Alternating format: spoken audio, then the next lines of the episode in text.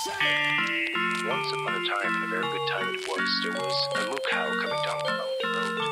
I kan få lans min accessoiret. Fjärdeles pietan como hasta liduret. Notre tâche, c'est d'aider les dogmatiques à bien comprendre leur propre thèse. Eine Zeit lang hatten alle Mädchen schwarze Kreise statt der Augen gehabt, von denen ihr Eugengesichter mit si furieuse de la gloire de Dieu sur la terre que je compte les jours comme un insensé. Stand vor dem. Er stand an der Haltestelle. Die Strafe beginnt. Hop là! On salue nos bestiaux. Euh, bonjour. C'est le retour.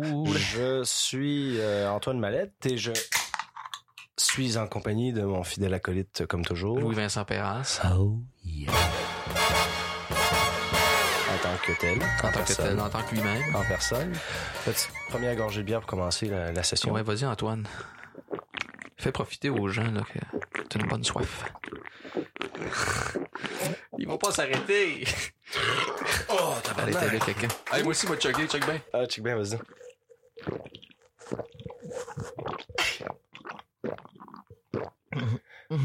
Oh non, il a-tu fini? Tu as-tu fini? Ah, wow. Donc, nous disions donc, on a... On va sentir le gingembre tantôt. Hey, je suis désolé, moment. Euh... c'est mental. Ok, mais regarde, C'est la faute à Antoine. on va corriger ça, on va juste mettre un petit peu de Brahms ici, écoute ça. Bon, retour c'est peut-être sur euh, le jingle que bon vous avez sûrement euh, noté la, la modification qu'on a faite. C'est parce qu'après le, le jingle de l'Halloween, on s'est dit bon on va on va le recommencer. Ouais. Puis il y a aussi l'idée que ben c'est- c'était mon avis là, c'est que euh, les héros peut-être ça nous aliénait un certain public euh, compte tenu de la sensibilité moyenne mettons de la population. On s'adresse au euh, peuple mais Je pas d'accord. Mais t'étais pas d'accord, mais c'est comme ça que je le voyais. Puis euh, je pense que c'est bon aussi de se renouveler. Puis de toute façon, les héros, bon ben ils vont ils vont réapparaître de toute façon pour Ouais. ceux qui les apprécient Comme- à leur juste valeur. Comme, comme vous avez pu le voir. Oui. Donc aujourd'hui, question de se lancer dans le sujet. Euh, écoute, euh, on va parler euh, d'un romancier, du romancier en fait. Tu veux-tu le nommer? Oui, euh, Philippe Aubert de Gaspé Fils. Et euh, Auteur d'un seul livre, mais oui. euh, assez marquant dans l'histoire du, du Québec. Oui. L'influence d'un livre. L'influence d'un livre publié en 1837. Et euh, c'est un auteur Une en date fait. charnière hein, dans l'histoire Oui. du Québec. Oui, oui, les gens qui ont un minimum euh, de, de connaissances générales en fait sur l'histoire de la province vont catcher, vont se rappeler que c'est le début des hostilités de la période qu'on appelle les troubles, donc des rébellions patriotes de 1837-38. Et Philippe Aubert de Gaspé fils, donc c'est un auteur qui est d'une très grande importance, mais qui malheureusement, euh, force est de constater, euh, a été relayé aux oubliettes euh, de notre littérature. Et moi et toi, en fait, je pense qu'aujourd'hui, ce qu'on a envie de faire, c'est de donner en l'espace d'une heure ou à peu près envie aux gens qui nous écoutent, à nos fidèles bestiaux et aux gens peut-être qui nous découvrent, euh, d'aller jeter un coup d'œil euh, à ce roman-là, Oui. parce que c'est vraiment quelque chose qui euh, fait figure d'un peu d'ovni euh, dans le paysage littéraire euh, québécois, mais aussi 19e donc euh, en général. Aussi, puis de, de, de décrypter ce, ce- cet ouvrage qui est quand même euh, mystérieux, je veux Ouais, dire, qui, qui arrive, qui arrive à un point précis de l'histoire. Là. Ouais, ouais. Et euh, avant qu'on commence, je voudrais juste, euh, tiens, dédier l'épisode euh, notamment à euh, un, un homme qui s'appelle Thierry Vincent. Et donc, euh, Thierry, si tu nous écoutes, peut-être que tu vas te rappeler euh, notre brève rencontre. On s'est rencontrés euh, en 2015. euh, C'était à la... euh, comment il appelle ça? Calice, le musée de la littérature, la, la Gaétan d'Hostie, la, la, la, la, la médiathèque Médiathèque. Euh, Gaétan d'Hostie. Euh, et on lançait euh, une réédition euh, d'un roman de, de Jacques Ferron, en fait, un recueil de d'articles et de nouvelles qui s'appelle Du fond de mon arrière-cuisine. Et euh, c'est là que notre chum qu'on a en commun d'ailleurs, Julien Vallière, qu'on salue bien bas, Salut bien bas. gentilhomme s'il en est, S'il en est. un peu excentrique sur les bords. Mes hommages. Mes hommages, Julien. Et donc, Julien m'avait présenté ce gars-là, Thierry, puis il m'avait dit Ah oui, c'est un, un, un passionné littérature, etc. On avait commencé à parler, puis je te dis, synchronicité, j'ai aucune idée pourquoi j'avais mentionné ça, mais euh, je me rappelle, j'étais en train de relire euh, l'influence d'un livre dont on va parler aujourd'hui. J'avais dit, Asti, que c'est bon ce roman-là, tout ça. Je dis, tu l'as-tu déjà lu? Puis là, le gars, ses yeux, Thierry, ça devient des billes. Il me dit, tu me niaises? Il dit, c'est mon roman préféré de tous les temps. Puis effectivement, j'avais aucune idée, mais le gars, il avait déjà écrit amplement sur euh, sur le roman. C'est un homme qui a quasiment consacré son, son existence à ce livre-là. là. Oui. C'est un héros de, de- des temps des temps postmodernes. Exactement, puis on le salue. Puis d'ailleurs, une des sources, euh, vous verrez ça, c'est, euh, j'imagine, que c'est difficile à trouver. Euh, Ça, d'ailleurs, c'est Vallière qui me l'a passé et j'y ai euh, tout bonnement jamais redonné. Donc, euh, je t'ai pas oublié Vallière. Euh, c'est un petit, euh, c'est un garder. Oui, c'est vrai. C'est un petit fanzine, c'est un petit euh, livre autopublié. En fait, c'est un, c'est un fascicule qui s'appelle C'est des pages 1837. Ouais, c'est broché comme ça sur du carton. Ça C'est s'appelle fait. 1837 euh, 2012. Euh, Thierry Vincent présente un discours et deux adaptations de l'influence d'un livre de Philippe Aubert de Gaspé-Fils en l'honneur du 175e anniversaire de l'apparition du premier roman québécois. Ouais, faudrait rééditer ça. là. Ah, Chris, non, non, non, mais c'est vraiment intéressant. Puis, effectivement, ce que Thierry raconte là-dedans, en fait, c'est c'est la transcription euh, d'un message euh, qu'il a lu euh, le samedi 27 octobre 2012 au Champ de Mars à Montréal. Et, et Chris, regarde, ça peut pas ne pas nous plaire. Ça commence par Oyez, oyez, calice. que tous les téméraires approchent afin d'entendre une gazette erratique ininterrompue livrée en ce jour, blablabla. Très Et bon. C'est vraiment cool parce que Thierry, ce qu'il a fait, c'est qu'il est allé euh, sur la place du Champ de Mars et, euh, à la manière euh, justement de l'époque, a déclamé et puis regarde ça, que, comment ça, ça, ça lit comme ça. Ça se lit comme seul. Merci et bienvenue. Veuillez noter que tous pouvaient quitter ou revenir à votre guise. Quelques passages pouvant paraître à certains trop ennuyeux. Ce qui est, ce qui est merveilleux, puis là, il dit, il y a des bécosses, là, au marché Bon Secours, vous pouvez aller pisser là, si ça vous tente, Ouais, c'est un homme qui est conscient, je veux dire, de la réalité là, ouais, quotidienne. Ouais, ouais, ouais. Mais bref, c'est super intéressant. Puis pour moi, ça l'a levé euh, le jour euh, sur certains aspects euh, vraiment énigmatiques, effectivement, du roman de, de. Gaspé. Donc, euh, cet épisode est dédié euh, amicalement à Thierry Vincent, que je n'ai rencontré malheureusement qu'une seule fois, mais c'est pour toi, euh, mon ami, si jamais tu nous écoutes. Moi, je le connais pas, mais je le salue. Ouais, Kevin, ma fête, man, t'es cool, je te connais pas, mais c'est pas grave, je suis bien je te respecte de m'avoir invité, mais tu, tu m'as pas invité. C'est ça. Bon, voilà. Je sais pas si ça vaut la peine d'en parler. Euh, disons qu'on va faire ça très rapidement. Il y a une petite querelle, là, apparemment. Il y a des gens qui disent que euh, ce n'est pas le premier roman euh, québécois. Que euh, nenni. L'influence d'un livre, parce que il y a un bonhomme qui s'appelle François Réal Anger qui aurait devancé euh, de Gaspé Fils euh, de deux mois, en fait avec l'apparition euh, d'un ouvrage qui s'appelle Les révélations d'un crime. Bon, on va clore le sujet tout de suite. La plupart des gens refusent cette hypothèse-là, étant donné que l'œuvre d'Angers s'est jamais présentée comme un roman. C'est en fait plutôt, comme d'ailleurs l'écrit Thierry, euh, et je cite, des événements réels euh, qui sont relatés dans, dans l'œuvre de d'Angers, quoique souvent racontés de manière dramatique pour ne pas dire romanesque ou même frénétique. Si certaines scènes ont été entièrement reconstituées, on devrait même dire imaginées par l'auteur afin de mieux donner l'impression d'y être c'est que c'était une caractéristique du journalisme de l'époque. Donc ça, c'est plutôt un ouvrage de journalisme, le gars qui va finir par faire son barreau, effectivement. Euh, donc on n'en parle pas. Euh, prenons pour euh, axiome de départ que euh, le premier roman québécois, c'est celui dont on va vous parler aujourd'hui, qui s'appelle, on le répète, L'influence d'un livre de Philippe Aubert de C'est pas Gaspé. celui-là qu'on vient de nous réfuter. Euh, on va le voir euh, dans cet épisode-là, mais disons euh, d'emblée que effectivement, de Gaspé Fils va n'écrire qu'un seul roman, et c'est celui-là, et pour plusieurs raisons. Il a eu la vie Euh, courte. euh, il y a eu la vie courte.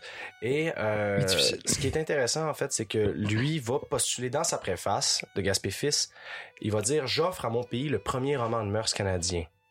Et en le présentant à mes compatriotes, je réclame leur indulgence à ce titre. Et euh, effectivement, il va dire que l'influence d'un livre est historique, comme son titre l'annonce, et que l'opinion publique décidera si je dois m'en tenir à ce premier essai. Donc, oui, il s'en tiendra seulement à ce premier essai, comme on le dit, C'est écrit en toutes lettres. en toutes lettres. Donc, euh, il va mourir, euh, Philippe Aubert de Gaspé fils, à l'âge de 26 ans, hein, lui qui est né euh, en euh, 1814. Il va mourir... Un peu comme en- Janis Joplin.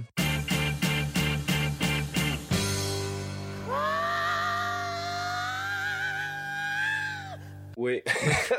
oh, on va mettre Janis Joplin, c'est Joplin. 27 ans. 27 ans. Donc, euh, c'est en guise d'hommage qu'on veut vous inviter euh, à relire ce premier roman-là, euh, dont on commence l'analyse, je dirais presque immédiatement. Une chose avant, Je veux juste dire que moi, j'ai découvert ce livre-là, puis c'est la raison pour laquelle je voulais qu'on en fasse un podcast. Euh, la première fois que j'ai lu ce roman-là, euh, écoute, je devais avoir genre 14 ans. Euh, mon prof de français là, à l'époque en secondaire 2, Monsieur Robert, euh, que je salue aussi, hein. euh, il avait jugé bon lui de nous faire lire ça. Puis je me rappelle que moi j'avais particulièrement accroché euh, à la date de parution, donc 1837, qui correspondait, comme je le savais déjà étant TQ, avec les débuts des rébellions patriotes. Euh, une époque, dans le fond, qui me faisait triper là, quand j'étais kid. Ouais, J'aimais bien ça. Ah, j'adorais les Patriotes. Et euh, j'étais pas un top lecteur dans le temps, mais euh, je me rappelle que j'avais été euh, vraiment désorienté, pour le moins qu'on puisse dire. Ça m'avait complètement mis sur le cul. Moi, écoute, j'avais jamais rien lu de quelque chose comme ça parce que je trouvais que c'était très vieux. C'était vieilli comme, comme style pour le petit gars que j'étais, mais il y avait quelque chose de très moderne. Hmm. Puis ça, c'est un autre aspect sur lequel je veux qu'on revienne tantôt. Qu'on va revenir à la fin, parce Oui. que je pense que ça, c'est, la boucle qui va se... Exact, on va boucler là-dessus. Cette ambivalence-là, là, cette, euh, cette, cette, euh, ce contraste-là entre le vieux Mhm. et, le, et, le, et, le nouveau, le- Ouais.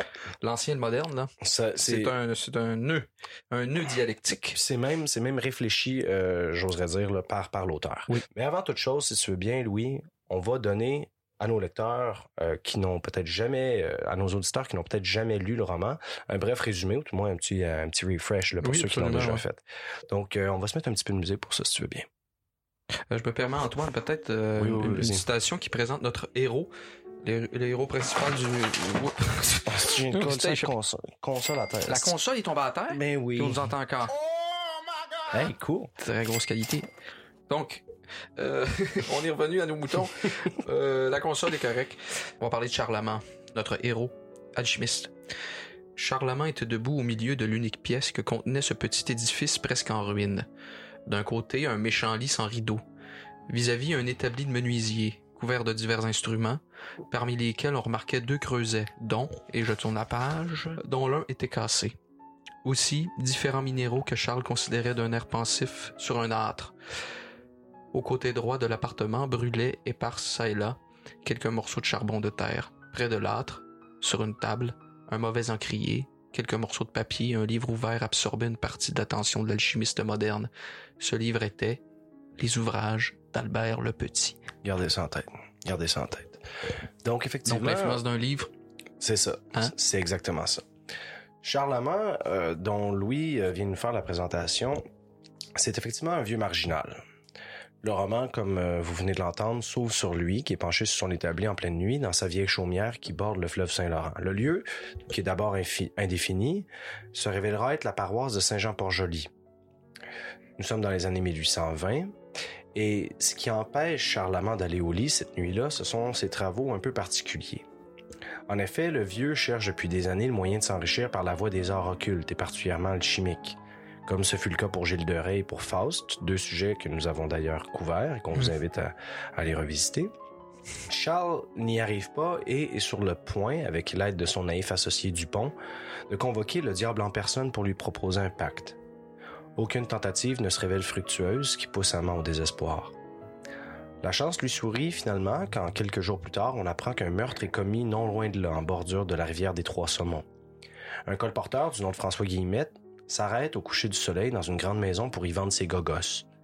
La maison en question abrite un homme qui se prétend médecin mais qui tient plus du charlatan, un dénommé Joseph Lepage, qui invite le marchand itinérant à s'y reposer. Sur les entrefaites, un médecin du nom de Saint-Séran emprunte la route qui borde la maison et salue les deux hommes, leur parlant quelques minutes avant de reprendre son chemin. Guillemette, exténué, accepte finalement l'offre généreuse de son hôte et, euh, brûlé par son voyage, tombe endormi après avoir pris un verre d'alcool du pays. Le page, un peu fêlé du chaudron et surtout intéressé à le dérober, profite du sommeil de son invité pour l'abattre à coups de marteau avant de le jeter dans la rivière. Il considéra pendant quelque temps son sommeil paisible, avant-coureur de la mort qui ouvrait déjà ses bras pour le recevoir. Il écouta un moment les palpitations de son cœur. Quelque chose d'inexprimable et qui n'est pas de ce monde, mais de l'enfer, passa sur son visage. Il resserra involontairement le marteau, écarta la chemise du malheureux étendu devant lui et, d'un seul coup de l'instrument terrible qu'il tenait à la main, il coupa l'artère jugulaire de sa victime. Le sang rejaillit sur lui et éteignit la lumière. Alors s'engagea dans les ténèbres une lutte horrible, lutte de la mort avec la vie. Par un saut involontaire, Guillemette se trouva corps à corps avec son assassin qui trembla pour la première fois en sentant l'étreinte désespérée d'un mourant et en entendant, près de son oreille, le dernier râle qui sortait de la bouche de celui qui l'embrassait avec tant de violence, comme un cruel adieu à la vie. Il eut néanmoins le courage d'appliquer un second coup, et un instant après, il entendit avec joie le bruit d'un corps qui tombait sur le plancher. Le silence vint augmenter l'horreur de ce drame sanglant, et la pendule sonna onze heures. Quand même, C'est beau, là. Ben, pour beau. un livre écrit en... au 19e, euh, c'est gore. C'est crissement gore, c'est bloody en estime. Donc, euh, wow. Le lendemain, une femme retrouve le corps qui, après avoir été entraîné par le courant, s'est échoué sur les berges. On appelle des témoins et Saint-Séran reconnu l'homme qui l'a croisé la veille euh, sur le perron du docteur Lepage. Les forces de l'ordre sont dépêchées, on arrête le meurtrier et on le fait pendre, haut et court. Charlemagne, notre protagoniste, s'en réjouit parce qu'il a lu dans le Petit Albert, son traité d'occultisme préféré, qu'il est possible, à l'aide d'une main d'un pendu, de fabriquer ce qu'on appelle une main de gloire, un talisman qui jumelé avec une chandelle magique permet de trouver des trésors. Pour compliquer le tableau, donc, Saint-Séran est amoureux d'Amélie, la fille du vieil alchimiste, amant en l'occurrence, mais euh, le bonhomme refuse l'union euh, des deux amoureux sous prétexte euh, qu'il ne blaire pas euh, Saint-Séran, tout simplement, qu'il le trouve trop pauvre et surtout, attention là aux bibliophiles sensibles, parce que le jeune homme aurait endommagé des livres que Charles lui aurait prêtés si gentiment. Donc, quoi qu'il en soit, Saint-Séran, lui, va partir pour Québec afin d'y étudier la médecine et de gagner un peu de crédibilité euh, aux yeux de celui qui aimerait être euh, son beau-père. Pendant ce temps-là, Charlemagne, notre euh, alchimiste fou, prépare son voyage pour le Cap Rouge, à propos duquel il a entendu de nombreuses histoires de trésors enfouis et qui sont encore à ce jour introuvables. Il s'y rend donc et la mer est touleuse et son embarcation chavire, noyant par le fait même son compagnon de navigation. Finalement, euh, est repêché par une goélette de marchand qui fait euh, voile vers l'île d'Anticosti pour y travailler. C'est là que, par hasard, ou en tout cas grâce à sa main de gloire, là, diront certains crédules, Amand va retrouver euh, un coffre rempli de pièces d'or. Tout le monde va donc euh, se retrouver à Québec et à Saint-Jean-Port-Joli, qui se trouve être le point de départ de l'histoire, et Saint-Séran, finalement, va épouser Amélie avec la bénédiction de Charlemagne. Donc ça, c'est euh, résumé à très gros traits et euh, effectivement, vous allez voir que si vous lisez le roman, peut-être que comme moi, vous allez euh, ressentir que ça tombe un petit peu à plat. Louis et moi, on est allé l'autre jour, on est allé voir notre amie Alexia d'ailleurs qu'on salue. Elle faisait un spectacle au Club Soda avec son band Nulle part Nord. Et euh, après ça, on a décidé d'aller. euh, Café Cléopâtre, toi, on t'a Ouais, c'est ça. On est allé, Allez se euh, divertir. On est allé se divertir. Et euh, peut-être ça fera l'objet d'un autre podcast éventuellement. Mais Peut-être qu'on euh, pourrait faire le podcast là-bas ouais, on sur. Cléopâtre. Ouais. Tu, tu venais de, de t'acheter, tu viens de t'acheter un ordinateur. Fait que Oui, on, pourrait, on pourrait amener ton portable là-bas puis faire du live et parler euh, de littérature et de philosophie Absolument. entre euh, quelques paires de boules. Entre deux prestations. C'est ça. Et euh, ce que je te disais euh, là-bas, notamment, c'est que je trouvais que effectivement, euh, à chaque fois que je relis le roman, je me dis La tabarnak. fin est un peu euh, décevante, là. Ben, euh, pas ouais. décevante, mais. Ben, Tiens, on a l'impression, il va-tu il va-tu se passer de quoi? Parce que euh, ça a tout pour me plaire, cette affaire-là. Tu sais, t'as de, t'as de la magie, t'as de la convocation démoniaque, euh, t'as des mains de gloire, t'as des chandelles magiques, tout ça. Ça se termine en, en éloge du cocooning, tu sais, Oui, c'est ouais. un peu le bon, euh, tu sais, le confort du foyer finalement, c'est le, c'est le salut de l'âme, là, je sais pas, il y a comme une morale à la fin, là, c'est genre, euh, il Ouais. y a rien de mieux que de s'adonner à la, à la contemplation ou à la recherche, euh, aux études euh, dans le confort d'un foyer. J'ai l'impression que c'est ça un peu le- la résolution, là, loin des troubles euh, de la vie, de la vie humaine. tu sais. Ouais, même si même si euh, Charlemagne, on apprend finalement que probablement qu'il est mort là-dessus, tu sais, sur son ouvrage. C'est comme il y, a, il y a aussi, c'est intéressant. C'est comme s'il y avait une futilité de la recherche, puis euh, mais bon. Aussi, ouais, ça. Donc disons ça, ça c'est le résumé. Euh, qui, est, qui est brossé à grands traits. Euh, mais si tu veux bien, euh, Louis, on peut peut-être juste se pencher sur les conditions en fait de la rédaction du roman qui sont euh, aussi, sinon plus intéressantes même Oui. que le roman en tant que tel. Et avant peut-être de parler de, de Philippe Aubert de Gaspé, je nous propose de regarder en fait le pays qui l'a vu naître. Donc le Québec des années euh, 1810, 20, 30. Donc Philippe Aubert de Gaspé fils est né à Québec en 1914. Son père, d'ailleurs, euh, porte le même nom euh, et c'est pour ça qu'il y a la distinction entre père et fils, ou plutôt entre Philippe Aubert de Gaspé et Philippe Aubert de Gaspé fils. Euh, donc le père, c'est un homme qui est influent. Il va occuper des postes là, assez importants, dont celui de shérif de, de Québec. euh, Et surtout, bien des années après son fils, il va devenir auteur à son tour avec le roman Les Anciens Canadiens qui est euh, considéré comme un chef-d'œuvre euh, de littérature dite mémorialiste, euh, qui retrace en fait la vie des habitants du pays au moment notamment et des suites de la conquête anglaise. Euh, le Québec. Le Québec qui voit grandir de Gaspé fils, par contre, lui est dans un état lamentable. Euh, depuis le changement de régime, on, se rappelle que la conquête, euh, c'est euh, 1760. Euh, depuis le changement de régime, dans le fond, où le pays est passé des mains françaises aux mains anglaises, les Canadiens doivent, ni plus ni moins, réapprendre à vivre. Et euh, comme l'écrit Louis Lanier, qui est d'ailleurs l'auteur euh, de plusieurs essais, c'est probablement celui qui a consacré euh, le plus d'années euh, et de passion à l'œuvre de Philippe Aubert de Gaspé fils. Euh, il écrit dans, dans un de ses livres qui s'appelle La magie de Charlemagne. Donc on vous envoie encore à la bibliographie. Il y a une belle citation ici. Je sais pas si tu veux la lire, Louis. Oui, bon, ok. Le Québec est au Moyen Âge au 19e siècle. Et ça jusqu'en 1854 au moins, date de l'abolition du droit de tenure seigneuriale. Les colons français venus ici au 17e et 18e siècle n'étaient pas sortis du Moyen Âge, qui persistait toujours dans les provinces françaises, du moins dans le peuple. Les famines de 1820, les épidémies de choléra de 1832 à 1852 peuvent en témoigner. Et euh, effectivement, oui, euh, sur ce dernier point-là, donc sur le, choléra, euh, une autre citation que j'ai trouvée très intéressante dans le livre de Michel Noreau. Michel Noreau, qui est un ancien président de la Corporation des Amis de Philippe Aubert de Gaspé-Fils, c'est le seul qui a consacré une biographie euh, complète sur le bonhomme que j'ai d'ailleurs dévoré. Et euh, sur le choléra, euh, Michel Noreau nous écrit, et si tu pouvais encore lire la, la Oui. première citation. Le choléra fit son apparition à Québec en juin 1832. Il y eut 3851 morts de juin à novembre. Quand même. La population à Québec était alors de 27 264 habitants. Neuro continue. Un article dans le Québec Mercury euh, du 14 janvier 1832 décrit le choléra. En voici quelques extraits. Diarrhée et vomissements.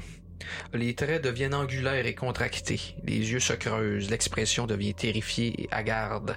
Teinte bleue pourpre, brun foncé ou noir. Les doigts et les orteils se rétrécissent, la peau se plisse et se décha- déchaisse. déchaisse. Les grosses veines sont marquées de lignes très noires. Spasmes dans les jambes, les cuisses, les reins. Ça va pas bien. là. Bref, c'est assez dégueulasse. C'est douloureux. Oui, C'est assez dégueulasse. c'est Et très dégueu. C'est dégueu.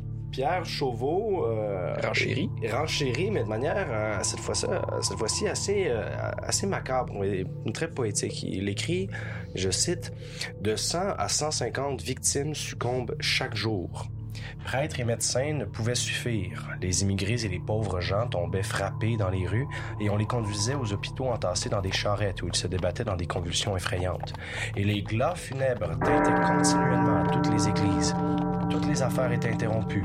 Les rues et les places publiques étaient vides, les boutiques fermées. La mort seule semblait avoir droit de bourgeoisie dans la cité maudite. Partout, une odeur âcre et nauséabonde. On faisait brûler du goudron dans les rues. À toutes les heures du jour, les chars funèbres se dirigeaient vers la nécropole. Une procession tumultueuse, une véritable course au tombeau semblable aux danses macabres, et ainsi de suite. Donc, C'est pas beau. c'est assez laid et euh, on, on s'imagine mal, je pense. Je trouve que ça, c'est comme une scène qui est digne, effectivement, de la Grande Peste euh, Mhm. en Europe, mais on s'imagine mal que chez nous, on a eu un épisode qui était relativement similaire. Euh, toute proportion gardée, là, naturellement, mais je veux dire, tu sais, comme la ville de Québec, il faut se l'imaginer comme une ville presque fantôme par, fantôme par Mhm. moment.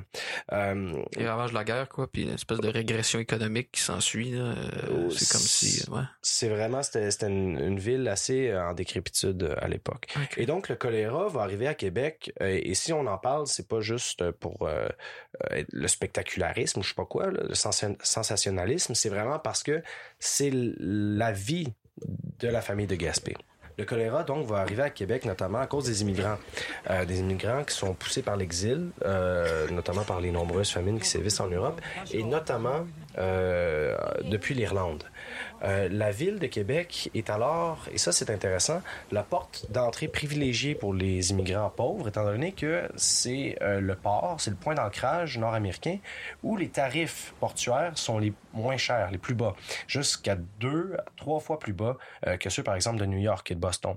Et ça, c'est quelque chose que j'ai appris dans ma formation de d'études irlandaises et Cheap labor. donc, je cite, ça, j'ai pogné ça dans mon mémoire, pas dans mon mémoire, dans un, un travail que j'ai fait dans mon cours de diaspora irlandaise, je te cite ça. On estime qu'environ 50 000 Irlandais débarquent au port de Québec de 1815 à 1824, comparativement à 155 000 entre 1829 et 1837. Donc, c'est énorme, les chiffres. Je continue. Pour beaucoup d'immigrants, Québec ne représente qu'une étape vers les États-Unis ou le Haut-Canada. Le nombre de ceux qui s'installent au Bas-Canada n'est tout de même pas négligeable, puisqu'on trouve environ 6 000 Irlandais catholiques à Québec au début des années 1830. Il y a une station de quarantaine euh, qui est établie, les gens l'ont peut-être entendu parler, euh, sur euh, la Grosse Île, qui est juste en face de Montmagny. D'ailleurs, on peut toujours la visiter. Par Canada, on a fait un lieu de, mémoire, un mémorial. Donc, tous les navires qui transportent des immigrants doivent y arrêter pour que les malades soient inspectés avant de pouvoir poursuivre leur route vers Québec quelques kilomètres plus bas. L'idée, c'est que le choléra se rende pas à Québec. Naturellement, ça n'est pas extrêmement efficace. N'empêche que la majorité des, gens qui, vont y séjourner vont passer un esti de mauvais quart d'heure. Euh, la, mo- la mortalité euh, atteint des, sommets inégalés. Et euh, beaucoup de prêtres puis de médecins de la ville de Québec vont être envoyés sur Grosse-Île. Il y en a beaucoup qui vont mourir. Et il y a beaucoup de familles canadiennes françaises qui vont adopter des orphelins irlandais dont les parents sont morts. Et ça, c'est connu en Irlande. Les gens ont encore une mémoire de ça, une espèce de reconnaissance envers les habitants de Québec, les Canadiens français qui vont adopter de leurs enfants. Donc, on a vraiment, c'est vraiment un beau moment, là, aussi laid soit-il, dans l'histoire de la province. Euh, un bel acte d'humanisme. Et euh, chose intéressante à noter aussi, Grosse-Île est encore aujourd'hui le plus grand cimetière irlandais en dehors de l'Irlande. Moi, ce qui m'intéresse, c'est d'analyser en fait les réactions euh, canadiennes face à l'arrivée de ces immigrants-là qui sont majoritairement irlandais à Québec. Donc, tu on pourrait s'attendre à ce qu'il y ait eu une grande montée populiste, euh, semblable à d'ailleurs ce qu'on peut voir aujourd'hui dans On le fait monde. de la, de la projection sur le passé. Ouais, mais tu sais, c'est-à-dire que on peut croire que bon, c'est c'est les pouilleux qui nous amènent la maladie, etc. On a, on, on a dû être fâchés après eux, on a dû... Oui, il y a eu des réactions négatives, mais ce qui me frappe particulièrement quand je lis les journaux de l'époque, euh, c'est de voir à quel point, au contraire, il y avait un espèce de sentiment de compréhension et euh, on plaignait ces Ouais. immigrants-là et euh, on, on, on ne les mettait pas fautifs en fait de la situation. Souvent, on va en fait voir en eux des sœurs, des frères qui vont être maltraités par la Grande-Bretagne, qui est d'ailleurs l'oppresseur colonial qu'on a en commun, qu'on partage. Pas de l'Irlande, religion Québec, aussi en commun. Ben oui, ma- majoritairement, euh, euh, c'est des catholiques qui arrivent ici, surtout à cette époque-là. Euh, donc oui, effectivement, on va même, certains vont même voir un complot britannique qui visait à affaiblir la population canadienne-française. Donc c'est comme si les Anglais nous avaient envoyé des espèces de, Ouais, de, écoute, euh, de bombes euh, de connaissant le putréfaction. perfide Albion, euh, Ah, perfide Albion. Et la réputation sulfureuse, on peut on, on peut soupçonner effectivement. Ben, les historiens ont tendance à dire que c'est juste les aléas de l'histoire, effectivement, mais euh, à l'époque, très intéressant, vous regarderez ça si jamais ça vous intéresse, les gens accueillent les Irlandais relativement à bras ouverts. Oui. Euh, des Irlandais, il y en avait déjà beaucoup euh, au Québec à l'époque, et c'est le cas d'un homme qui s'appelle Edmund Bailey O'Callaghan dont euh, je vais vous parler parce qu'il est euh, particulièrement important euh, dans la biographie de Philippe Aubert de Gaspé. Donc, avant tout ça, une petite bière. Tu disais? C'est avec- avec O'Callaghan que, que commencent les, les déboires de Philippe Aubert de Gaspé. Ouais, c'est pas mal le- ouais, la, la mèche dans la poudrière. C'est ça, exactement. Donc, O'Callaghan est né en Irlande en 1797. Euh, après des études en médecine à Paris, il va arriver à Québec en 1823. Il va pratiquer la médecine, puis il va entrer rapidement en politique. D'ailleurs, lui, euh, il vient d'une tradition républicaine, euh, en tout bon irlandais qu'il est. Et euh, il va être élu euh, député d'Yamaska et joindre le Parti patriote de Papineau, dont il va devenir le bras droit assez Mhm. rapidement. Il est naturellement indigné par les euh, conditions exécrables de ses confrères irlandais qui arrivent au pays. Puis, euh, il est, euh, comme on pourrait dire, farouchement en tabarnak contre l'Empire britannique. Et donc ça, ça va le forcer, ça va le pousser plutôt à épouser la, cause révolutionnaire de la frange la plus radicale du mouvement patriote. Fait intéressant, comme beaucoup d'Irlandais, il va diriger un journal, notamment le journal qui s'appelle The Vindicator The Irish Vindicator, qui était fondé d'ailleurs quelques années plus tôt par un autre Irlandais euh, en Beaujois-le-Vert qu'on appelle euh, Daniel Tracy. Et quand Tracy va mourir du choléra, euh, O'Callaghan va prendre la barre du journal. Et au plus fort de l'effervescence, en avril 1837, il va lancer dans son journal l'appel à la violence le plus virulent euh, qu'a connu la province euh, durant les troubles. Ouais, il est pas content. Non, il est pas content. Et d'ailleurs, il va écrire dans son dans son article, il va quasiment l'écrire euh, tout en lettres majuscules, comme comme un boomer là, tu sais, qui, qui, qui est en tabarnak puis qui commande des publications sur Facebook, genre de, de Catherine Dorion, comme même. Il va écrire. Our rights must not be violated with impunity. Henceforth, there must be no peace in the province, no quarter for the plunderers. Agitate, agitate, agitate! Destroy the revenue, denounce the oppressors. Everything is lawful when the fundamental liberties are in danger. Donc, tout est légitime. Ah, tout est légitime quand nos libertés fondamentales sont en jeu. Et c'est là qu'on revient à notre sujet principal, c'est le pouvoir de Gaspé. Qui va s'en prendre, selon moi, indûment au bas de Gaspé, euh, qui est pas nécessairement... euh, Bon, il y a eu une petite montée de lait, d'ailleurs. Ben, en fait, il s'en prend pas directement, mais au bas de Gaspé, il va le prendre lui personnellement. Oui. Et c'est ce que tu vas nous raconter à l'instant. là. C'est une très belle, très belle échauffourée, là, échauffourée de, de la part des deux. ça, parce qu'il faut savoir que Philippe Aubert de Gaspé, en fait, travaillait comme euh, rapporteur parlementaire, c'est-à-dire que comment, correspondant parlementaire Correspondant, exact. pour deux journaux euh, politiquement opposés, Mhm. avec des tendances politiques diamétralement opposées, soit le Québec Mercury puis le Canadien. Québec Mercury est un journal anglophone. Anglophone, oui, c'est ça, exactement. Euh, Québec Mercury, qui est un, c'est ça, un journal hebdomadaire anglophone, euh, qui représentait l'élite euh, mercantile britannique. Mhm.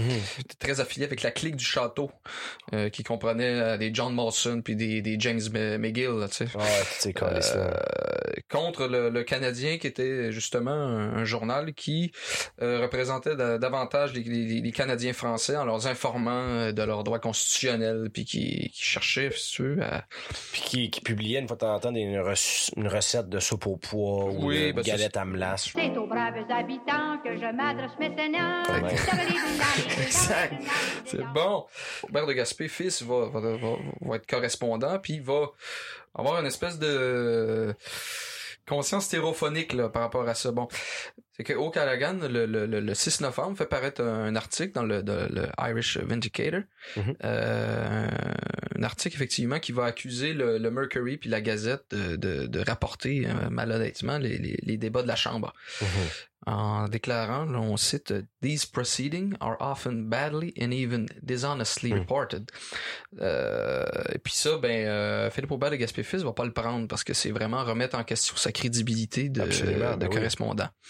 Donc, euh, il va péter, il va péter une coche solide, euh, petit bonhomme. Petit bonhomme. Puis je pense que, en fait, c'est que Philippe Aubert de Gaspé-Fils est quand même le descendant d'une euh, lignée aristocratique, seigneuriale. Donc la question de l'honneur et puis de la respectabilité euh, est comme euh, une valeur suprême. là. Donc euh, Aubert, de, Aubert de Gaspé-Fils se rend au Parlement pour rencontrer notre ami euh, O'Callaghan euh, pour lui demander s'il a vraiment écrit cet article-là, s'il est vraiment l'auteur de cet article-là. Mhm. euh, en bon procédurier. Effectivement, la réponse qu'il reçoit de son interlocuteur, en fait, c'est que non, il refuse de reconnaître que c'est lui le l'auteur de l'article. Donc, Mais je pense que c'est pas lui qui l'a écrit. ah, ok. C'est effectivement pas lui qui l'a écrit. Sauf que là, de Gaspé Fils va dire, mais est-ce que tu condamnes ce qui est, C'est écrit là-dedans? Est-ce que tu es d'accord? Tu aucune objection à ce que on, on te dissocie de cet article-là? Et là, O'Callaghan va dire, Il refuse de condamner. c'est ça. Non, non, je trouve que c'est bien correct, c'est écrit là-dedans. C'est ça. Puis c'est là qu'il va dire, là, là, on a la, la citation en anglais, là, mais il dit, euh, si t'étais pas, si t'étais pas un membre de la chambre, effectivement, euh, je t'aurais appelé euh, a damn infernal scoundrel and Ouais. will also horsewhip you. Un, un, un maudit, une maudite crapule. Une maudite crapule de, De l'enfer. Puis si t'as rien que de moi, puis t'étais pas un membre du Je Parlement, t'aurais fouetté Je t'aurais un- fouetté avec ma cravache. Une vieille, ouais, c'est ça, une vieille jument. comme une vieille jument. Et donc là, c'en est un petit peu trop. Un peu trop pour, Euh, pour notre ami de Gaspé qui, qui va entreprendre les, moyens les plus, plus audacieux. Au Callahan porte plainte. C'est ça. Et euh, on fait euh, tout simplement la remontrance à, à De Gaspé. Puis en fait, on décide que euh, ses actes étaient trop violents. Puis on le calisse à la prison de Québec pendant un mois. On lui dit va réfléchir. Va dans le coin. C'est ça. Avec un mandat d'arrêt de Papineau, non? C'est ça? Oui, donc on pourra faire la, la numérisation puis mettre ça sur le blog.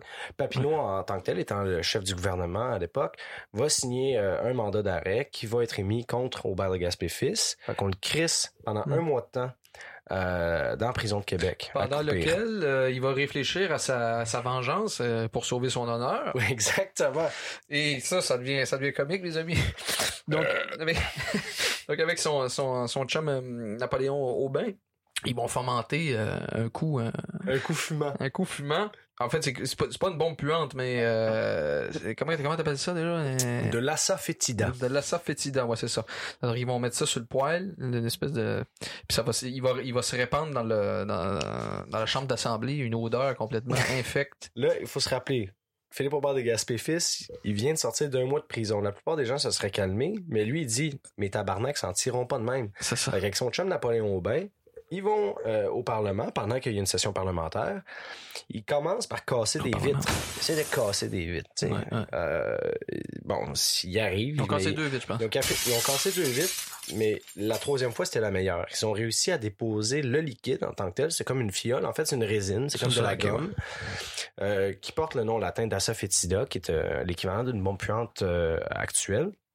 Et euh, voilà la citation euh, telle qu'on la retrouve dans euh, la biographie de Michel Noreau, et je, ci- je cite.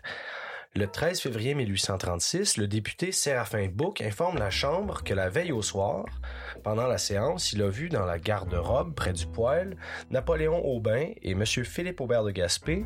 En parlant avec ces deux individus, il s'aperçut que ce dernier avait, et je cite aussi, jeté malicieusement sur le poêle de l'assa fétida, ce qui répandit aussitôt une odeur très désagréable dans tous les appartements du bâtiment. Il continue en mentionnant que M. de Gaspé fils se serait enfui précipitamment avec Napoléon Aubin. M. de Gaspé disait alors à Napoléon T'en viens-tu? T'en viens-tu Dans son opinion, Aubin a dû s'apercevoir de l'acte commis par M. de Gaspé.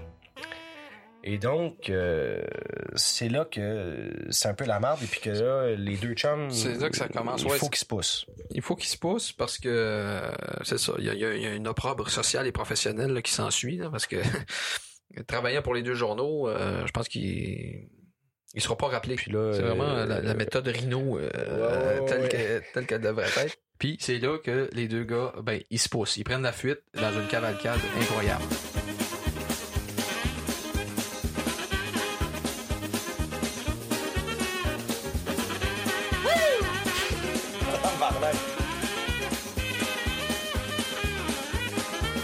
Saint-Jean-Port-Joli. Saint-Jean-Port-Joli, au terme d'une chevauchée, ma foi, assez ludique, euh, Napoléon Aubin et Philippe Aubert de Gaspé, euh, fils, se retrouvent dans le manoir du papa. Et euh, c'est là que... C'est là que ça va mijoter euh, une œuvre. Une œuvre va être, va être, va, mijoter. Absolument. Puis c'est l'ambiance qui est intéressante aussi parce que ce qu'on a des des, des rapports en fait de tout ça, c'est que euh, c'est trois euh, c'est trois bourges, ok, c'est trois lettrés, euh, père, fils et amis.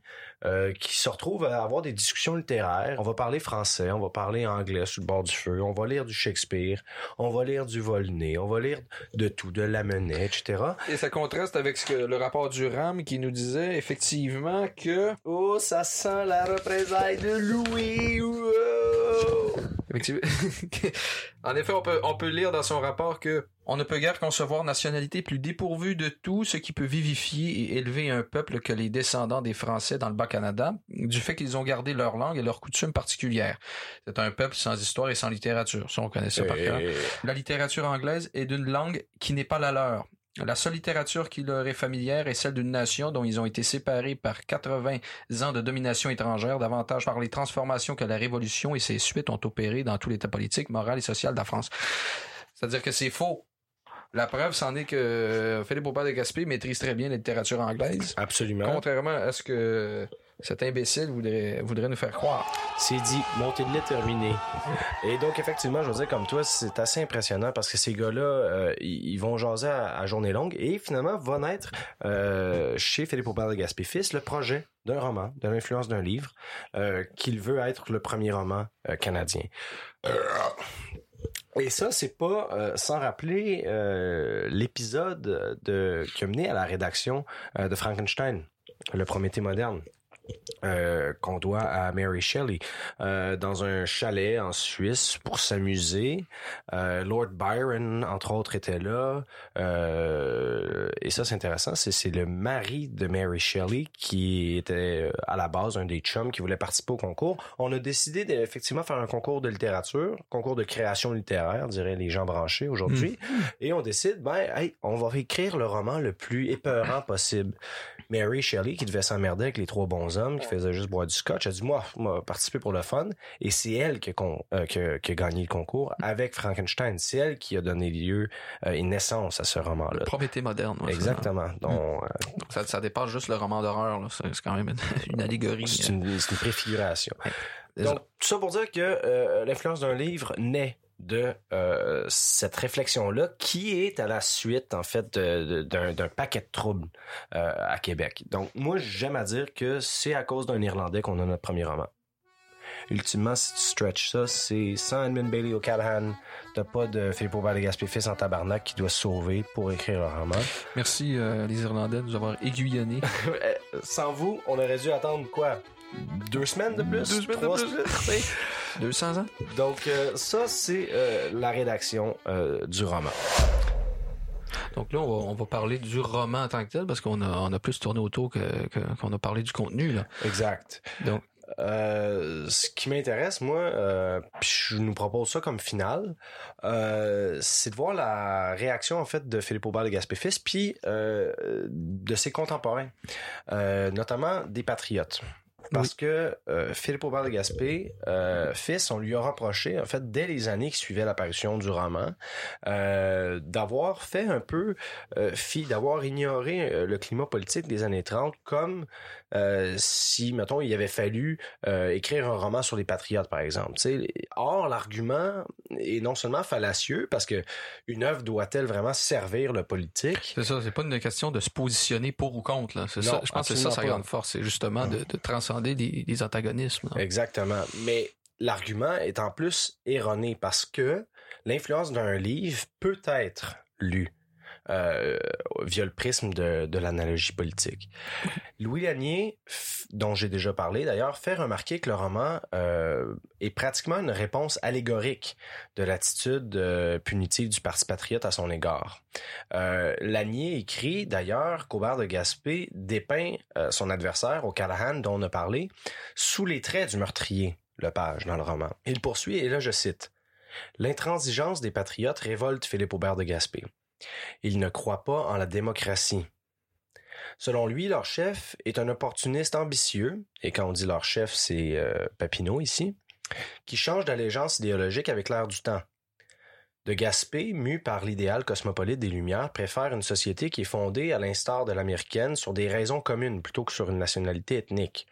Il s'est personnellement heurté aux odieuses et terrifiantes mesquineries du minoritaire de souche, comme il l'appelle, qui s'invente une attitude vindicative, une position de ressentiment décrite euh, récemment par Monique Larue.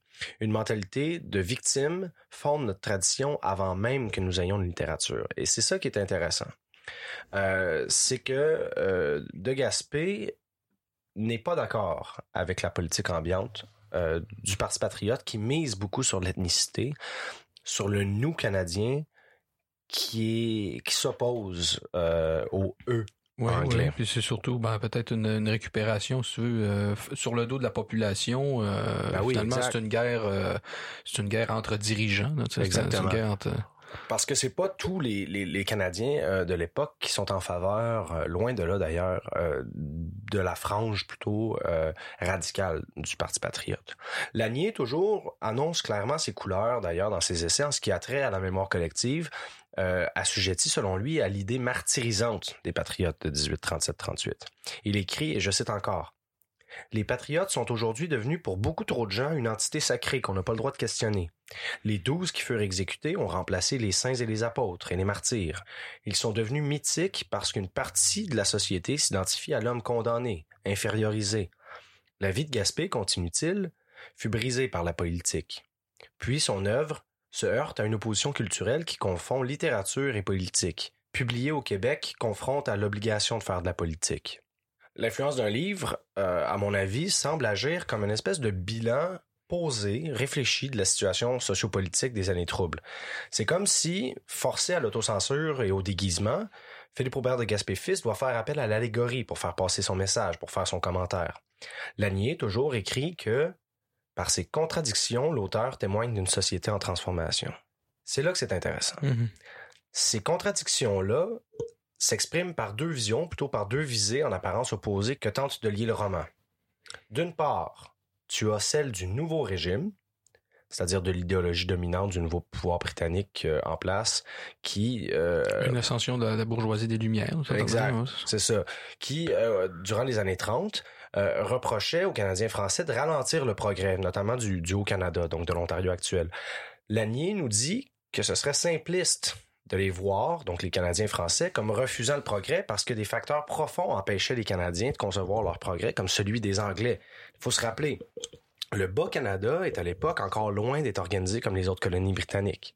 Euh, c'est l'un des plus lointains territoires de l'Empire et euh, il faut s'imaginer euh, les officiers puis les fonctionnaires anglais qui sont complètement découragés quand ils arrivent au Québec puis qui réalisent à quel point la province est, est primitive.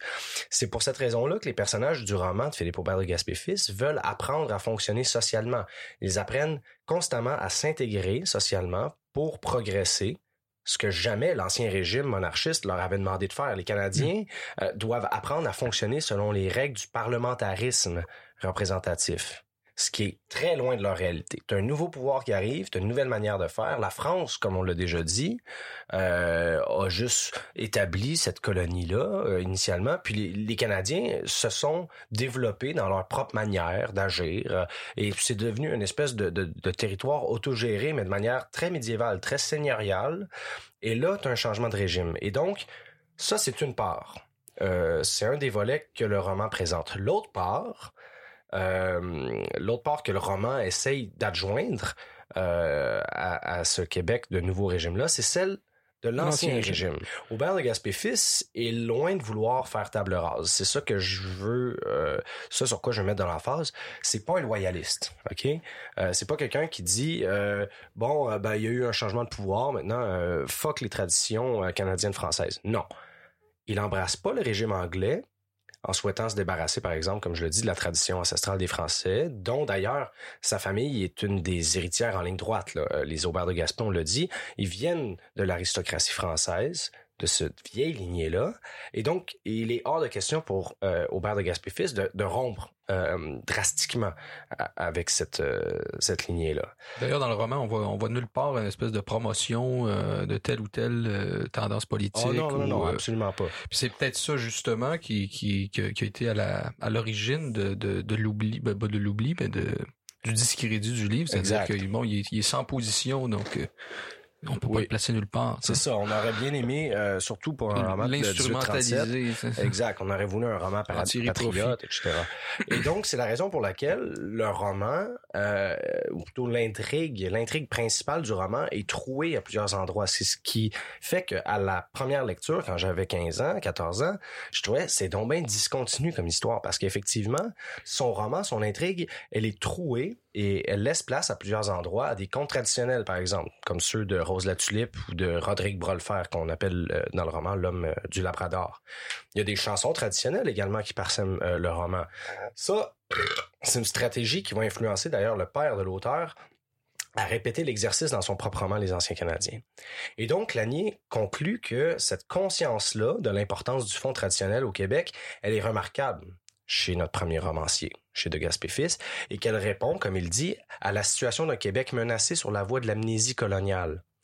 Et on le sait, euh, Louis, il y, a, une certaine rhétorique canadienne-française qui euh, a toujours souligné l'espèce de danger de l'avalement. Euh, on parle de moins en moins français au Québec, etc. Blablabla.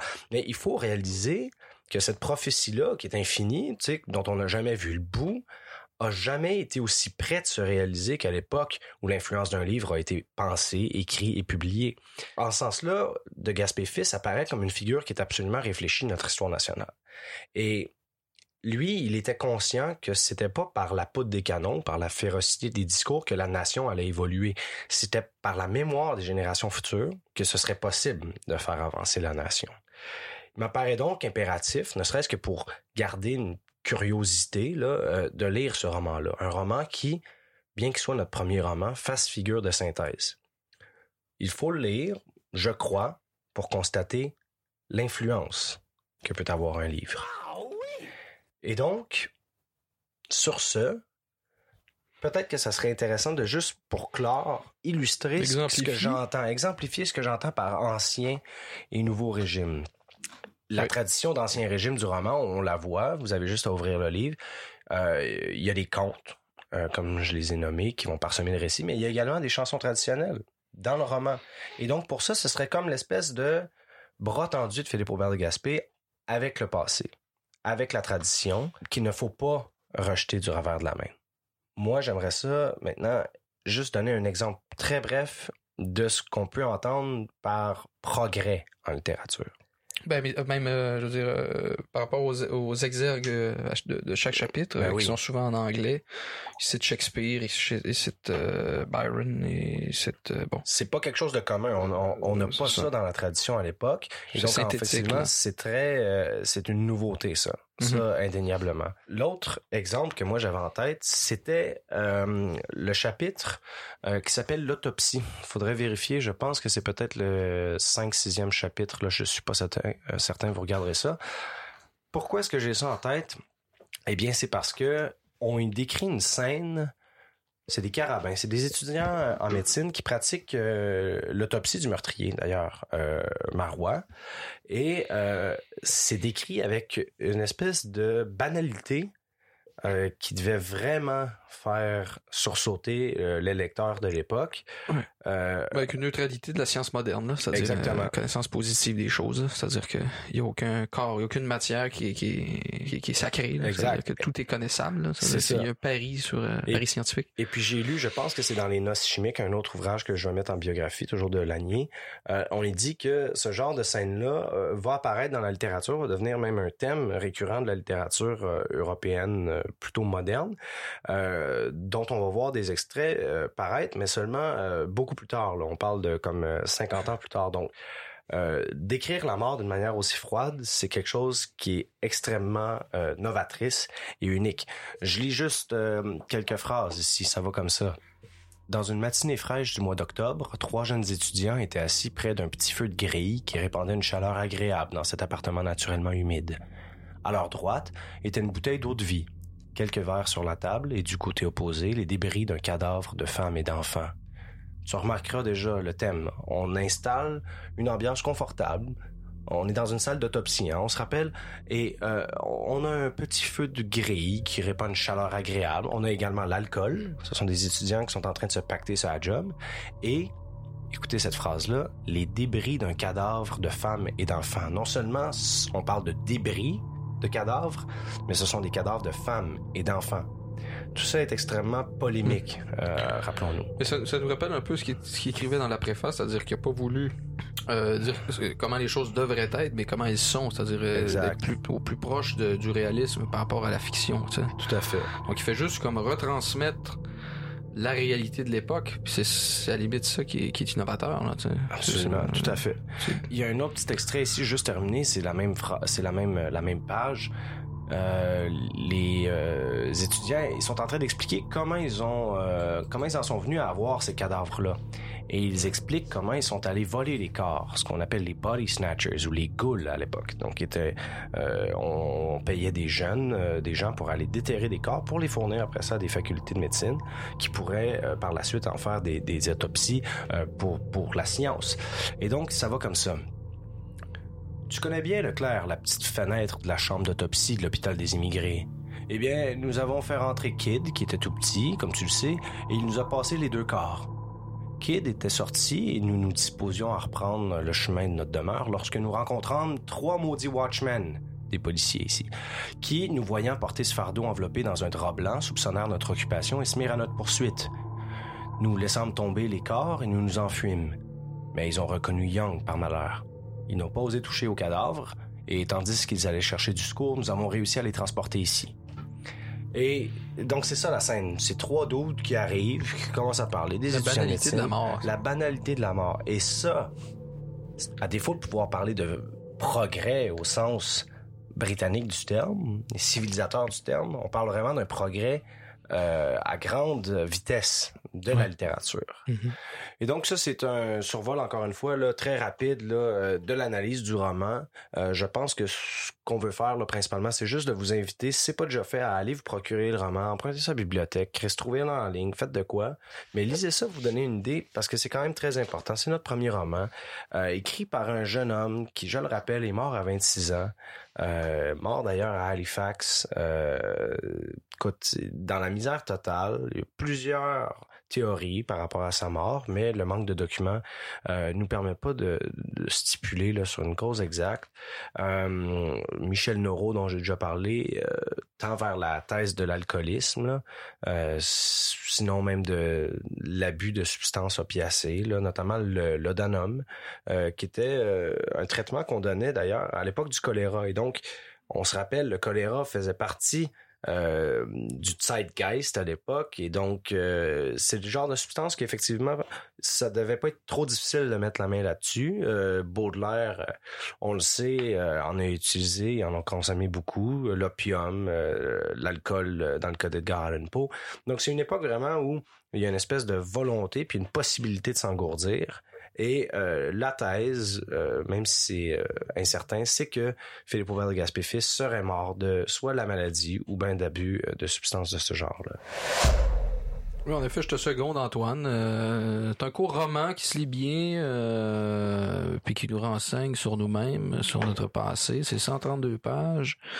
Euh, Il y a tout là-dedans. Ça doit coûter moins cher qu'un six-pack, ce roman-là. là. Oh, Allez, oui, regardez ça chez BQ. C'est à peu près le même prix là, qu'un, qu'un paquet de 25 King Size. tu sais. Ouais, Euh, c'est- ça vaut la peine.